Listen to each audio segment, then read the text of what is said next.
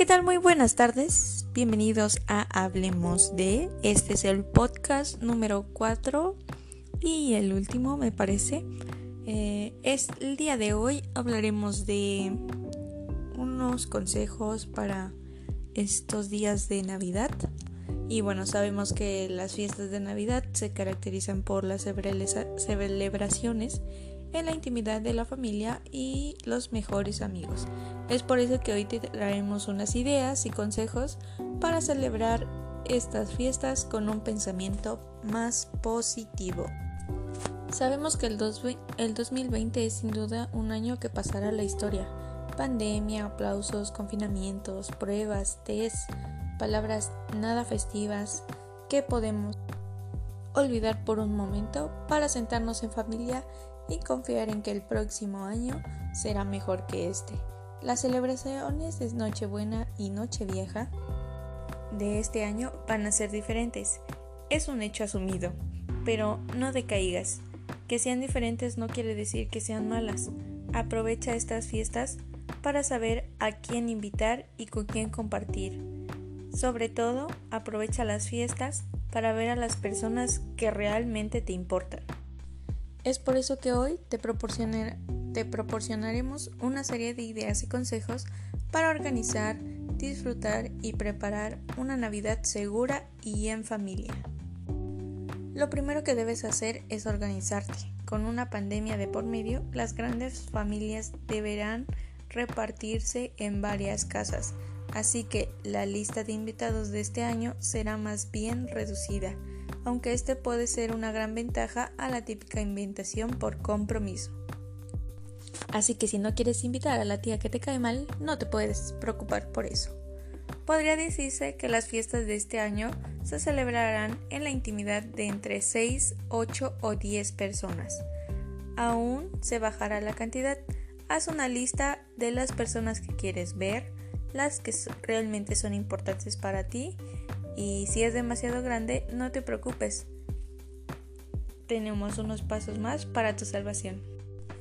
Con la lista de invitados en la mano, piensa bien en las necesidades de cada uno. Alergias alimentarias, dietas especiales, gustos personales. Después piensa en el menú de Navidad. Una vez elegido el menú, prepara la lista de la compra.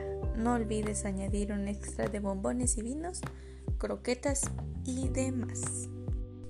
Después pasemos a algo un poco más importante. Que se trate de una cena íntima no, implica que no hagas todo el derroche de tu habilidad en decoración y en este punto es momento de añadir otro aspecto de mucha importancia, la seguridad. Habilita un espacio para que los zapatos de todos tus invitados se queden en la entrada de tu casa. Aprovisionate de mascarillas para mayor seguridad.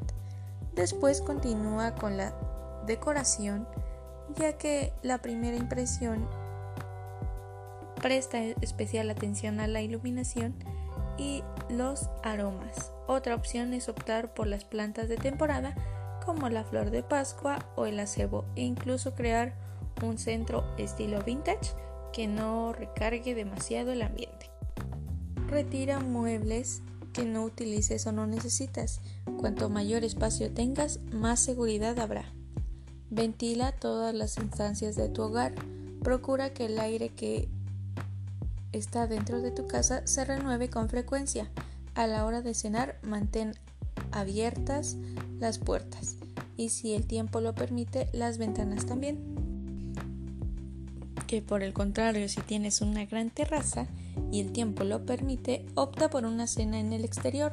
Lo mejor es evitar los espacios pequeños y cerrados, en el caso de que tengas invitados. Te recordamos que habilites una papelería para desechos específicos en ese día y al terminar sacarlos. Si tienes una familia muy grande y todos son muy importantes para ti, Recurre a las videollamadas por Skype, Zoom o FaceTime. Las videollamadas de WhatsApp o Instagram también pueden funcionar. Hay un montón de opciones para poder saludar y convivir con tu familia en este tiempo de fiestas. Y así es como hemos llegado al final de este episodio. Nos vemos a la próxima. Se despide de ustedes Abigail. Bye bye.